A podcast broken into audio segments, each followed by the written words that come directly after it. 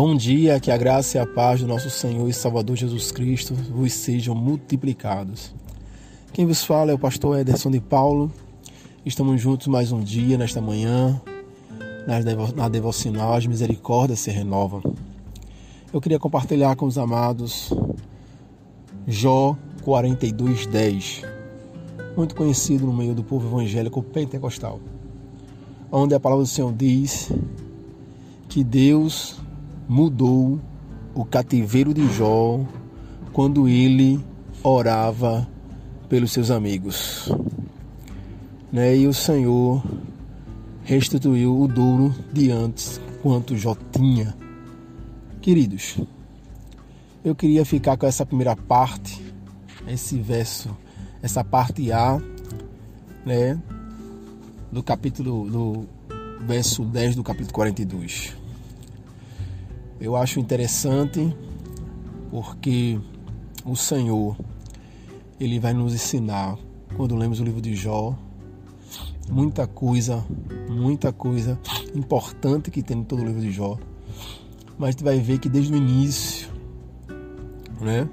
Diferente do nosso tempo que tudo, né? Tudo nós achamos quando acontece alguma coisa de errado, alguma angústia, alguma alguma angústia, alguma alguma situação difícil, alguma doença, algum problema, muitos a, olham para isso como uma consequência de pecado. E assim também era no tempo de Jó. O livro de Jó né, é um livro que o amor acredita que foi escrito por Moisés, que foi um, uma história verídica o qual o povo que saiu do Egito passou para Moisés e de tantas histórias de 400 anos passada de geração em geração. Essa foi aquela canônica ao qual foi escrita e colocado né, entre os livros santos inspirado por Deus para que nós possamos nos alimentar e aprender com este livro. O interessante é que desde o começo, quando inicia a conversa entre, entre os filhos de Deus, se juntaram, Satanás no meio veio e o Senhor testificou de Jó, servo reto, justo, que se desviava do mal. E a primeira, no capítulo 1, o diabo vai dizer que que se é muito fácil temer a Deus, é um, é um é o entendimento que o diabo fala. Ele te serve com essa fidelidade, com esse temor, se desvia do mal, porque ele, tem, ele é cercado por bênçãos. Ele tem saúde, ele tem uma família abençoada, ele é rico, ele vive em paz, ele vive sem brigas, sem contendas. É um homem totalmente é cercado das tuas bênçãos. Então, todo mundo que é cercado das tuas bênçãos, com certeza é fácil te adorar, é fácil te temer. Mas tira dele para ele pecar contra o Senhor. E Deus assim permite que o diabo vá lá e tire toda a riqueza de Jó. Né? Que os dez filhos de Jó morram e que ele perca todos os seus bens. No capítulo 2, vem o diabo do mais uma vez, Deus testifica mais uma vez, de novo de Jó. E agora ele fala, ah, ele tem saúde. Não tenha esse que não que no momento de doença, de enfermidade, não venha a pecar com palavras, não venha a falar, amaldiçoar o seu Deus. E Deus mais uma vez permite que o diabo vá lá e toque na saúde de Jó. E deixe ele leproso, né? E mais uma vez ele continua temendo ao Senhor. E louvado seja Deus por isso. Mas em todo o livro de Jó há uma conversa, há um diálogo, aonde Jó quer entender o porquê entender e compreender o que foi que ele fez de errado, qual foi o pecado que ele cometeu para ele estar naquela situação. Jó ele quer compreender porque Jó não quer, Jó quer pedir perdão, Jó quer sacrificar o Senhor em meio àquela situação. Jó ele quer sacrificar a Deus e clamar pelo seu perdão para que ele não para que a ira de Deus que está sobre Jó, assim Jó pensando, para que a ira de Deus que está sobre Jó pudesse ser apaciguada, que Deus pudesse o perdoar. Ele queria entender o que ele fez de errado para ele poder se redimir, para ele poder chorar os seus pecados, para ele poder sacrificar e ofertar ao Senhor o sacrifício de arrependimento. Em toda a conversa no livro de Jó, Deus não passa para Jó o que motivo que aconteceu, foi o pecado, porque não teve pecado. Né? Jó era um pecador, sim. Nasceu pecador, sim. É filho de Adão, sim. Todos que vêm após Adão nascem pecador, por isso que pecamos. Mas não foi, não foi um pecado de Jó para que isso acontecesse. Mas Deus, assim como o Senhor Jesus, no capítulo 9 de João, disse aos discípulos que não foi nenhum pai daquele cego de nascença, nem ele que pecou para que assim acontecesse, mas assim aconteceu para que Deus manifestasse sobre aquele homem cego a sua glória. A mesma coisa foi na vida de Jó. Né? Jó conhecia o Senhor de ouvir falar. Pelo entendimento teológico do livro de Jó, não existia nenhum tipo né, de escritura sagrada. Era verbal, passava de geração em geração. O livro de Jó vai se entender que foi muito antes de Abraão a história de Jó, porque não tem nenhuma consequência de, de lei, nenhuma história de lei, nenhuma parte sobre lei, né? Então, Jó conhecia Deus pela o que os seus pais, os pais dos seus pais, verbalmente deixou sobre o conhecimento deste Deus, sobre servir este Deus, sobre adorar este Deus, sobre temer este Deus. E eu acho interessante, meus irmãos, que justamente isso, Jó, ele tinha um breve conhecimento de Deus.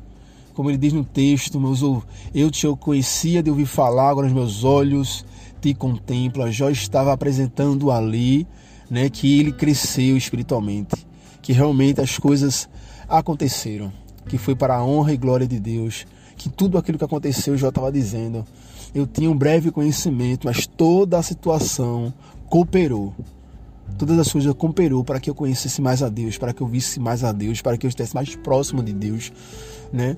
Para que eu pudesse conhecer, experimentar esse Deus o qual eu prego, esse Deus o qual eu temo, esse Deus o qual eu adoro. E ali nesse texto, Jó, ele para de interrogar a Deus, para de querer entender o porquê, e agora começa a orar pelos amigos dele, o qual acreditou e conversando com Jó, disse: Jó, lembra do teu pecado, arrepende uma coisa contra o teu Deus. Né? Ou Jó pregoou com a sua vida esse Deus, ou os amigos de Jó também têm o conhecimento poderoso deste Deus. Ao ponto o qual o Senhor permitiu todas essas coisas, mas também Deus mudou o cativeiro de Jó, Deus o abençoou, né? Deus curou a sua lepra, o Senhor restaurou os seus bens. E o Senhor abençoou, e as bênçãos e a vitória de Jó, né, e, as, e a circunstância que Jó tinha naquele momento de restauração era muito maior do que no começo da sua aprovação. Então, queridos amados irmãos, no nome de Jesus, que nós possamos aprender com isso. Precisamos aprender a parar de murmurar, de reclamar, de querer entender muitas vezes o trabalho de Deus. Eu, como tão costume de dizer, as coisas que acontecem em nossas vidas, de ruins, seja tribulações, sofrimento, aflições, é, se não é colhimento, porque plantamos algo ruim, estamos colhendo, né? Então, se é circunstâncias da vida ou provação da parte de Deus, independente do que seja, todas as coisas cooperam para aqueles, contribui para aqueles que amam o Senhor e foram chamados segundo o seu propósito. Jó não pecou, Jó não estava colhendo. Não foi uma simples consequência da vida, né? mas foi uma provação. Provação essa que aumentou a fé de Jó, aumentou a convicção de Jó, amadureceu a fé de Jó, abençoou Jó, né? E agora Jó tinha um melhor conhecimento, uma maior experiência com Deus. E o livro ficou escrito para que a gente pudesse aprender, ler e se fortalecer com a sua história como Deus agiu na vida de Jó. E assim seja você também. Paremos, vamos parar de murmurar, parar de reclamar, parar de ver uma vida né, de rancor, de mágoa, né, parar de ter ódio, rancor no coração, né, e vamos olhar para o Senhor. Como diz Hebreus 12, olhando para o Senhor, autor e consumador da nossa fé. E que a nossa vida possa ser instrumento para a glória de Deus, como foi a vida de Jó. Jó parou de querer entender, parou de perguntar o porquê, e Jó começou a orar, abençoando seus amigos. Né? E quando Jó fez isso, quando Jó parou de reclamar, quando Jó parou de querer entender, quando Jó parou né, de querer compreender o que Deus estava fazendo e abençoou e orou para seus irmãos, para seus amigos, Deus o abençoou. Deus trabalhou na sua vida. Jó chegou a um amadurecimento de parar de, de querer entender e abençoar em meio àquela situação. Eu não sei a situação que tu, tu passas hoje, mas vamos parar e pense Deus quer usar a tua oração para abençoar a tua família. Deus quer usar a tua oração para abençoar a igreja. Deus quer usar a tua oração para abençoar seus colegas de trabalho. Deus quer usar a tua oração. Que você possa parar de querer entender o porquê. E entender que todas as coisas cooperam. Confie em Deus. Confie na sua soberania. Confie no seu amor. Confie no seu propósito na sua vida. E seja instrumento para a glória de Deus. Que Deus te abençoe. Pai, no nome de Jesus, quero te, quero te pedir, ó Deus, por esta manhã, por este dia. Abençoa o teu povo, abençoa a tua igreja, abençoa aqueles que estão ouvindo esse podcast.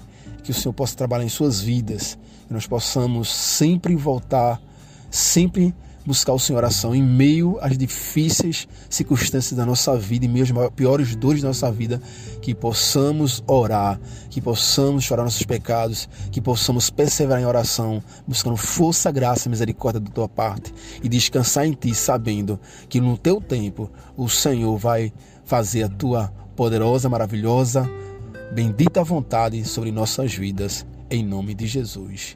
Amém. you